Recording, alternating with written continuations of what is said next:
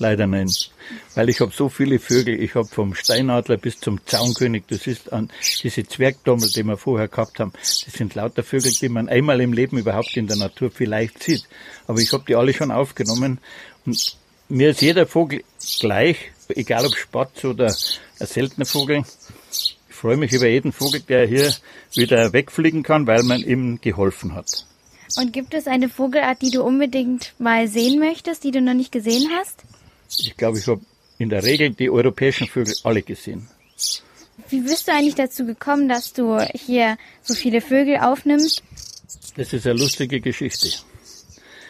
Also wenn man ehrlich ist, in früheren Zeiten, also nicht vor 100 Jahren, sondern ungefähr vor 40 Jahren, habe ich Vögel fotografiert. Und ich habe mir gedacht, okay, wenn ich einmal einen Vogel finde, dann ziehe ich den auf, pflege ihn schön, fotografiere ihn und lasse ihn dann wieder fliegen. Aber wann findet man den schon als Einzelperson einmal einen Vogel? Also denkt man nach, da nimmt man die anderen Leute her. Ich habe den sogenannten Vogelnotruf gegründet. Dass die anderen Leute, die einen Vogel finden, mir den Vogel bringen. Das hätte ich besser nicht gemacht. Wieso? Weil jeden Tag 20 oder 25 Leute kommen und mir einen Vogel bringen. Und was soll ich da machen, wenn ich einen Vogel finde?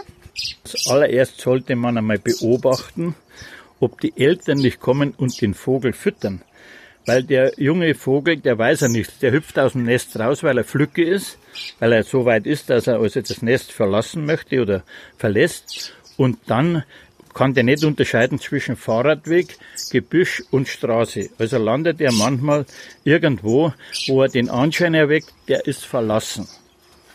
Also erst beobachten, ob die Eltern kommen. Wenn die Eltern kommen und füttern, dann sitzt der Vogel vielleicht auf der Straße, kann man den Vogel in die Hand nehmen. Vögel haben kein Geruchsempfinden. Keine Handschuhe, nichts. Einfach in die Hand nehmen und ins Gebüsch setzen, ins dichte Gebüsch. Dann wird er von den Krähen nicht gesehen und von den Katzen nicht. Und dann hat sie die Sache. Dann kommen die Alten, die finden den schon, denn der gibt Standlaut, so wie die Amseln. Tick, tick, tick. Je mehr Hunger, desto lauter. Und dann kommen die Alten, die schlüpfen da rein und füttern den und verschwinden wieder, suchen wieder Futter.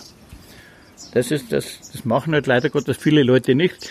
Die packen den Vogel gleich ein und dann, oh, der muss gerettet werden. Aber manchmal ist es genau das Gegenteil.